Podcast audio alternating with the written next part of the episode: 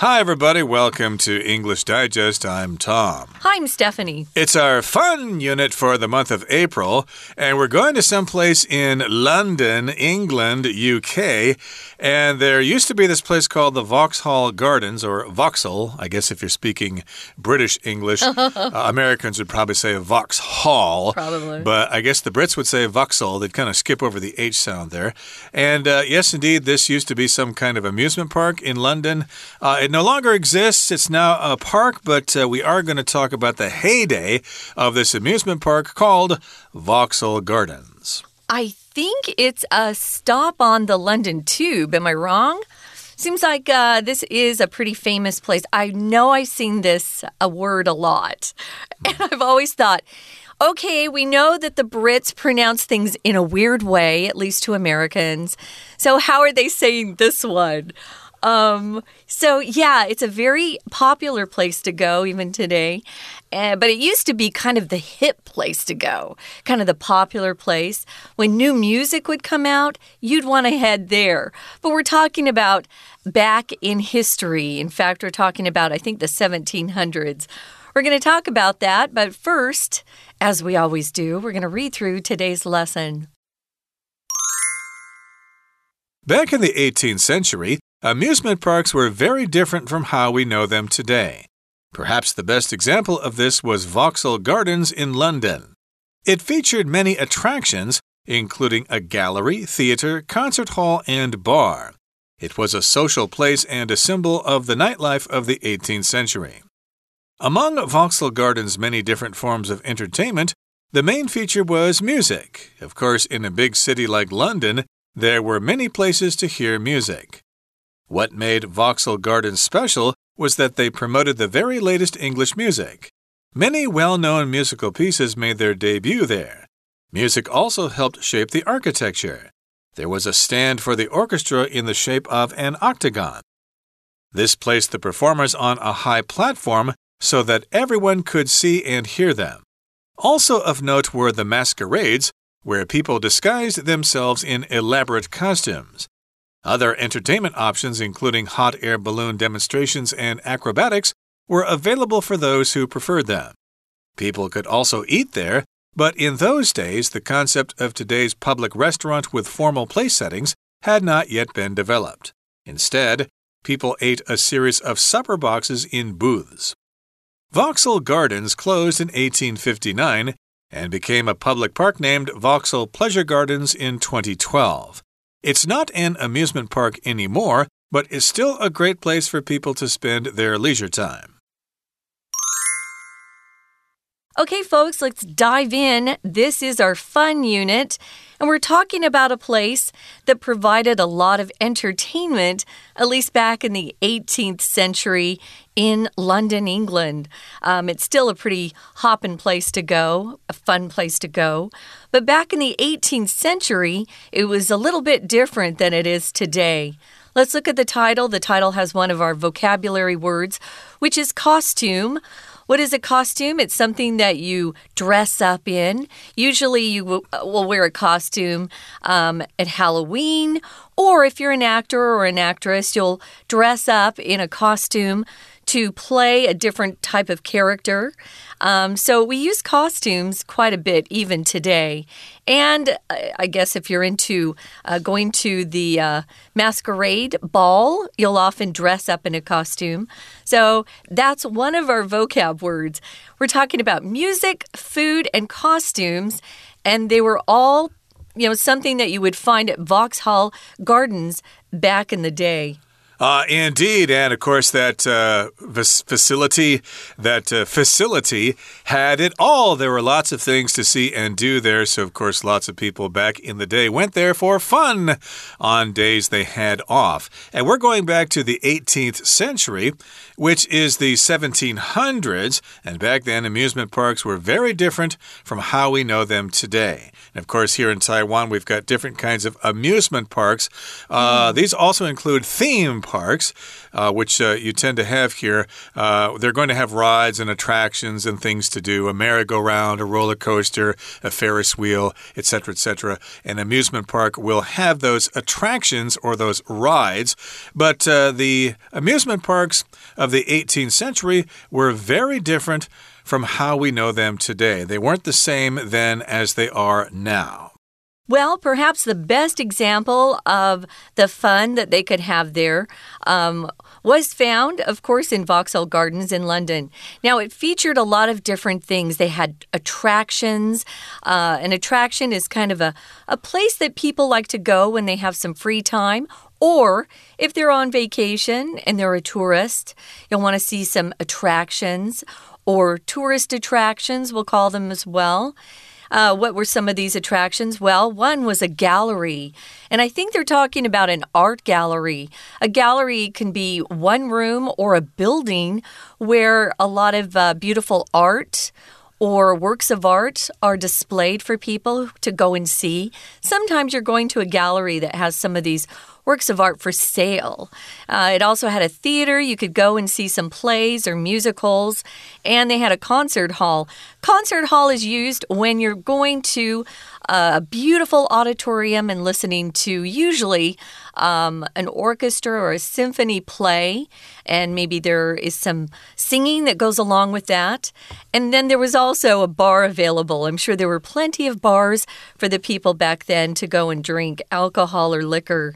So it was considered to be a very social place, and it was a symbol of the nightlife there in the 18th century. Again, that's the 1700s. Indeed. So it had all these different features, these mm. different kinds of attractions. I should mention the word theater here is using the American spelling uh, T H E A T E R. If you're there, they're going to mix the last E and the R around. Are they going to change them around? Just keep that in mind. And so, yes, you had a lot to choose from there if you headed down there. It was a social place, mm. which means people go there to socialize or talk with their friends or maybe with strangers. Hang out. Indeed, to hang out out on a Sunday afternoon and do some people watching or something like that. Mm -hmm. And it also was a symbol of the nightlife of the 18th century. So, of course, if you ever wonder how people entertained themselves at night during the 17th century when they didn't have electricity and things like that, or they didn't, didn't have the internet or whatever. No phones, no, no, phones. no smartphones, yeah. Exactly. So, how did they entertain themselves? Yes, this uh, particular establishment, this amusement park, was a good way to find out. It was a symbol of the nightlife of the 18th century. It kind of represented mm -hmm. that particular pastime. Yeah, not every town or city you go to has a place that has good nightlife um, entertainment. Uh, for example, where I grew up, there's not much of a nightlife available. Or Tom, Tom grew up in a small city, and there wasn't much of a nightlife. If you want nightlife uh, kind of uh, entertainment, you'll want to go to bigger cities, for example, New York or um, I would say Las Vegas or LA. Those uh, those places provide uh, provide some uh, you know, different types of entertainment, and the nightlife is pretty uh, rip roaring. It's uh, there's a lot going on. Now, among Vauxhall Gardens' many different forms of entertainment, again, there are lots of types of entertainment. If you're if you have kids, you might want to be going to something that caters to or is meant more for children than adults. Um, and if you're just an adult on your own, you might want to go to a different type of entertainment. But the main feature, at least in Vauxhall Gardens, was music. And I used to think, at least when I was my first trip to London, I was only 18, and I thought that Vauxhall Gardens was kind of like a place for classical music, you know, and going to see the opera. I was a little bit off on my guess because it's more for popular music. It was back then, at least. Now, this is a big city. It was a big city in the 1700s. London was full of people, um, and there were many places to go and hear music. Now, remember, back then there weren't uh, any forms of electricity or electronic devices. So, one of the best forms of entertainment for people was either to listen to music or to go and sing somewhere. Uh, they didn't have KTV bars or anything like that, but they would get together and sing folk tunes sometimes folk songs or maybe yeah. some uh, uh, medieval chansons or something like that, choral music or mm. whatever, string quartets. Maybe they had those. Certainly, they did not have jazz back then because nope. it hadn't been invented yet. Nope. But yes, indeed, you could go to a concert there, or you could go to a bar and have yourself a martini or some kind of cocktail. Probably just beer or wine back then. Or uh, ale, as they like ale, in, uh, yeah. in, England there. Maybe A-L-E, ale, yeah. Ale, exactly. Now, uh, let's move on a little bit to the next paragraph here. It says Among Vauxhall Garden's many different forms of entertainment, the main feature again was music. Of course, in a big city like London, there were many places to hear music, and what made Vauxhall Garden special was that they promoted the very latest English music, as we've said. Now, mm -hmm. many well known musical pieces made their debut there, uh, which means that's where they were first heard. We have people writing music, and they wrote it out on the staff paper, and they gave it to their performers to practice, and then they gave a little bit of a concert in Vauxhall Gardens there. Now, so remember, their popular music back then was what we consider to be classical today, right? Mm. they didn't have bands like we're used to going and hearing uh, on the radio. No, no, no. Their form of music was actually, you know, what we consider to be quite uh, classical, you know, in mm. nature, Baroque even. So it was very different. It certainly was, and of course, these pieces made their debut there. Music also helped shape the architecture. Architecture is the nature of buildings, it's not the individual building itself, so don't make that mistake.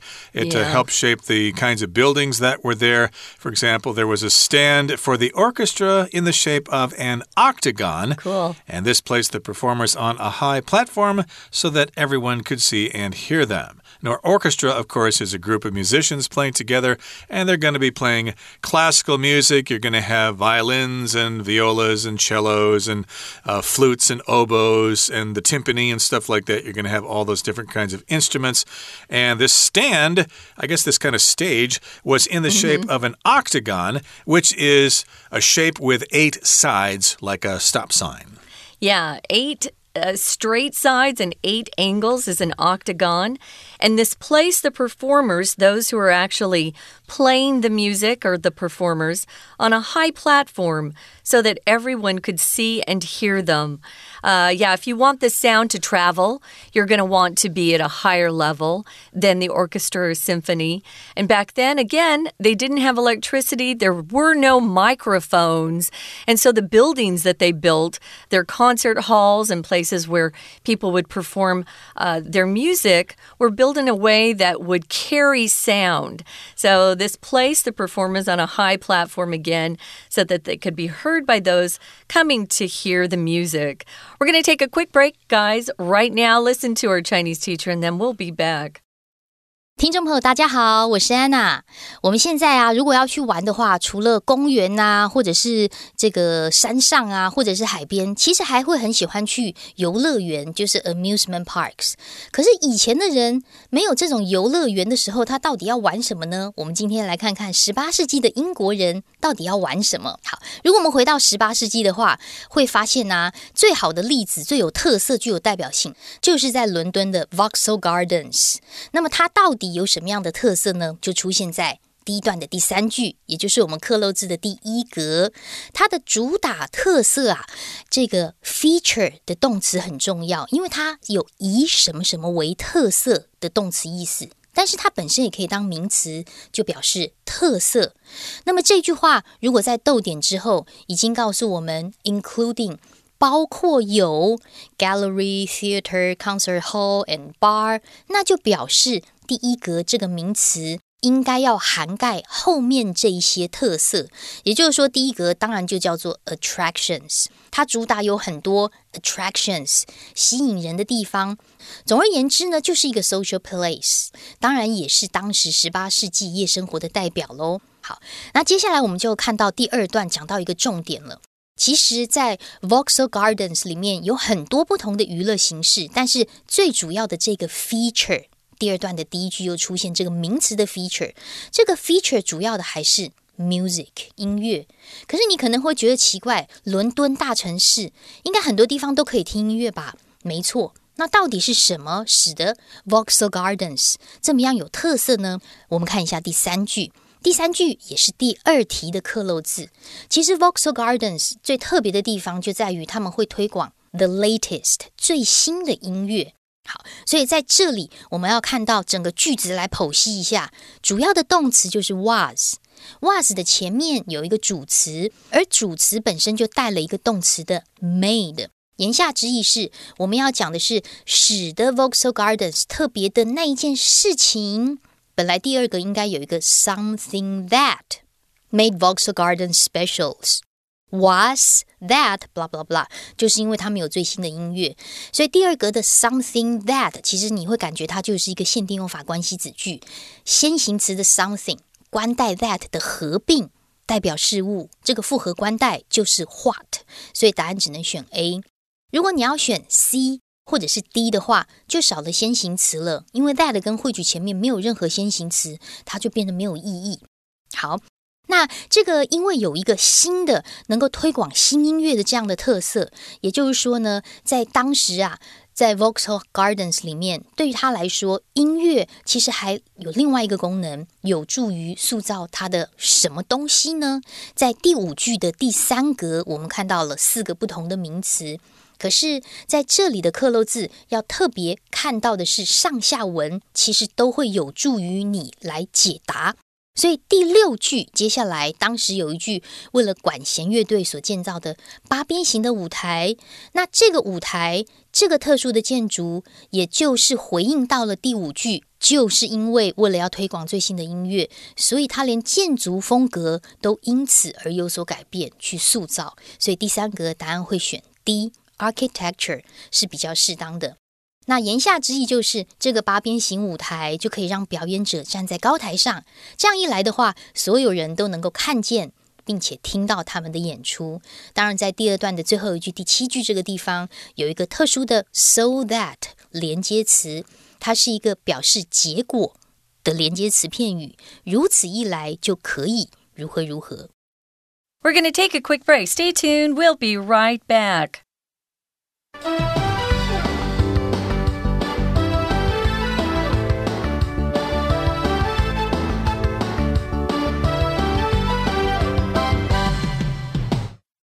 It's time for us to resume our lesson. Again, we're talking about Vauxhall Gardens in London. And, uh, you know, this uh, could uh, be the springboard for all of you to discuss something similar mm -hmm. about Taiwan. Were there sure. any old amusement parks that no longer exist? I can think of like the old zoo. The uh, Taipei Zoo used to be at Yuanshan, and then they moved out to Muzha there. So you could talk about that with your friends or maybe some other amusement parks. There was one in Shilin in Waishuangxi. There used to be an amusement park there, but it's long gone. Mm. Uh, that can probably tell you how long I've been in Taiwan. But uh, again, there may be other attractions that you might find interesting. But we are focusing specifically on a place in London called Vauxhall Gardens. And it had lots of attractions a gallery, a theater, a concert hall, a bar. And of course, you could go there to hear music. That's what its main purpose was. And lots of uh, uh, musical pieces made their debut there. And also, where we left off, we were talking about the architecture of the place. They had this special stand in the shape of an octagon for the orchestra. So the performers were on this platform so that everyone could see and hear them. So, yeah, if you're into music, that was the place to go back in the day.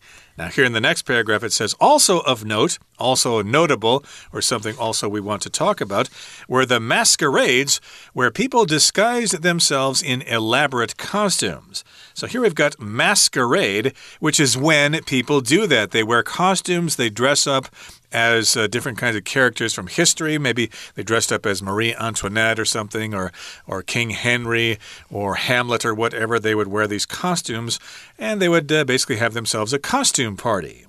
Yeah, they were quite elaborate. If something's elaborate, uh, it has a lot of details to it. It's been uh, uh, carefully constructed in whatever costume they're wearing.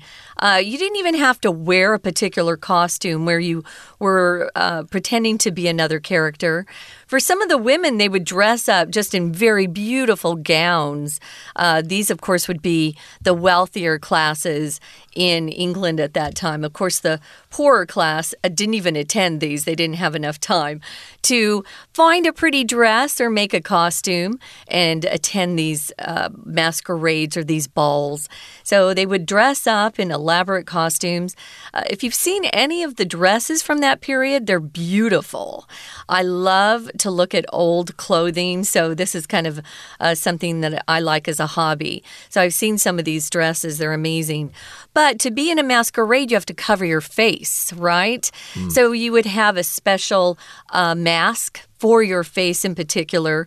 And sometimes they would wear these masks and do things that they didn't want other people to know who they were as they were doing them. That's why they would cover their faces to um, hide their identity.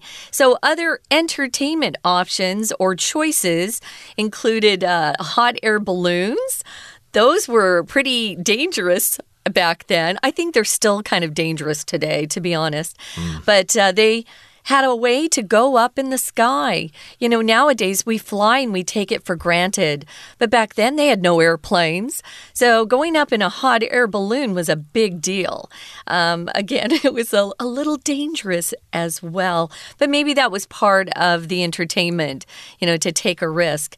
Here you see we have this uh, vocabulary word options. It just means a choice among different things that you're given. You can also just say entertainment choices, uh, entertainment options, and they had demonstrations uh, that you could go see. These were hot air balloon demonstrations. Maybe they couldn't talk anyone into going up in the sky, so they just would show what it looked like if you were to get inside and go up. Acrobatics, what's that, Tom? Uh, that's kind of like gymnastics, except you just kind of move around like you balance plates on the ends of sticks and things like that. Uh, it's similar to gymnastics, but it's not the same. Maybe you juggle plates and things like that. Uh, you do all sorts of uh, fun stuff like or that. Or if you're a child, at least in the States, uh, mothers will often take their little kids to acrobatics classes mm. and they'll tumble and do, you know, like a somersault, a cartwheel, things like that. Okay, and of course, you had those things hot air balloon demonstrations and acrobatics. They were available for those people who preferred them. Mm. To prefer just means you'd rather have that thing uh, instead of something else. So maybe they didn't want to go see a concert or go to the bar. They wanted to see some hot air demonstration, hot air yeah. balloon demonstrations. Yeah. And so that was an option for them. They had that choice. People could also eat there, but in those days, the concept of today's public restaurant with formal place settings had not yet been developed. We kind of take that for advantage uh, we kind of take that for granted nowadays. Uh, when you want to go eat, you go to a restaurant, you get to sit at a table, the waiter or waitress takes your order, brings it out to you, and you eat it, and you chat with your friends or family or whatever. But back then, they didn't have that concept or they didn't have that idea. So that's what a concept is mm -hmm. kind of an abstract idea, a notion, if you will. And so, yes, indeed, we do have this concept of the restaurant uh, that we take for granted, of course, but back then they didn't eat food that way. Mm, they did not. Instead, people ate a series of supper boxes in booths, which is really interesting. Now, if you're talking about a series of something, you have um, a set of things that follow one after another. For example, we'll often talk about a television series. So you'll have a one episode a week or maybe one episode per day, depends on what you're watching. Um, and supper is another word for dinner. Um, they use that word a lot, at least in England. They use it a lot more in the UK than we do in America. But booths, uh, you often will see booths if you go to a restaurant nowadays. It's like you are sitting in your own special little place. There's a, a table for you, and then the back of that you're not sitting in chairs, you're sitting on benches, but they have backs to them. Those are booths. A booth can also be enclosed like the old telephone booths. Oh, yeah. So maybe this is uh, how they were eating. They'd go into a separate small room or something like that. Uh, we didn't exist at the time, so I'm not quite sure of the nature of these booths, but that's the way it was done. They didn't really have a restaurant in the modern sense. Now, moving on to the final paragraph, it says Vauxhall Gardens closed in the year 1859 mm. and became a public park named Vauxhall Pleasure Gardens in 2000. 2012. So it closed way back in 1859 before the American Civil War began, and I guess it was closed all the way until 2012 when it was repurposed uh, as the Vauxhall Pleasure Gardens. So it was no longer an amusement park, it was just a kind of park. Yeah, I'm curious to what became of it between 1859 and 2012.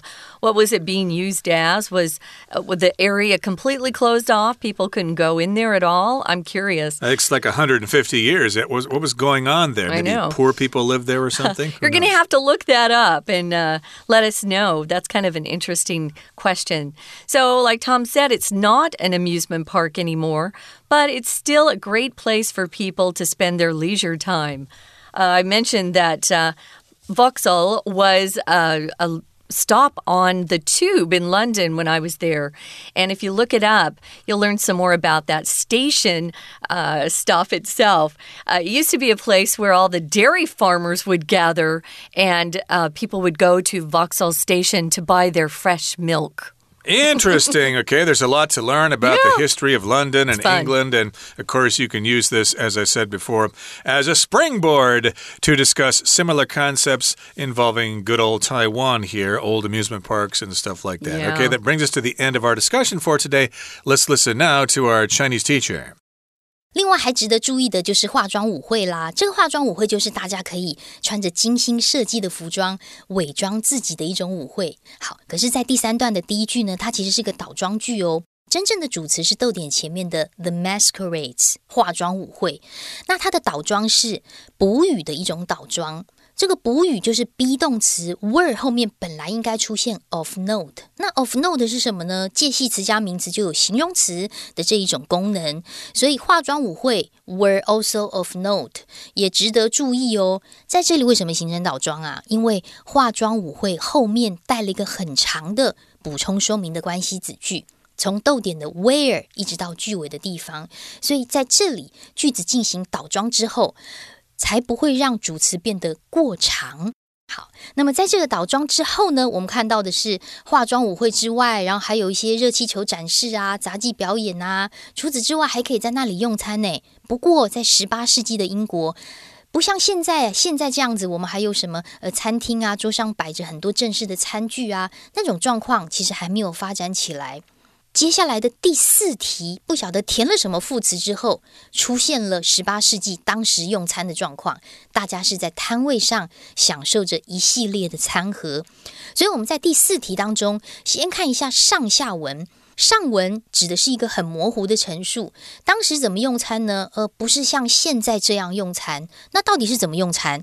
第四格之后出现精准的一种事实描述。大家就是吃餐盒，所以其实它有一点点 in fact，事实上精准事实是如何如何，所以第四题答案应该选 C instead 是比较合适的。好，接下来我们最后就看到 Vauxhall Gardens，当然在一八五九年就歇业了，不过现在呢是改成公园了。好，那么最后一题的这个第五题，我们就要来看一下。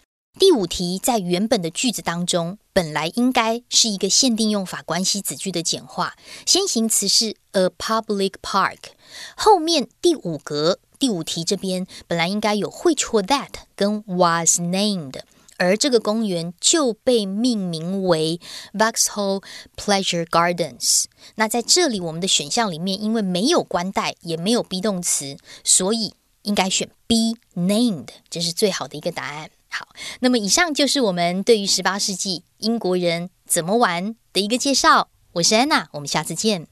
Okay, that brings us to the end of our lesson for today. Thanks for joining us. Make sure you join us again next time for another edition of our program. From all of us here at English Digest, my name is Tom. I'm Stephanie. Goodbye. See ya.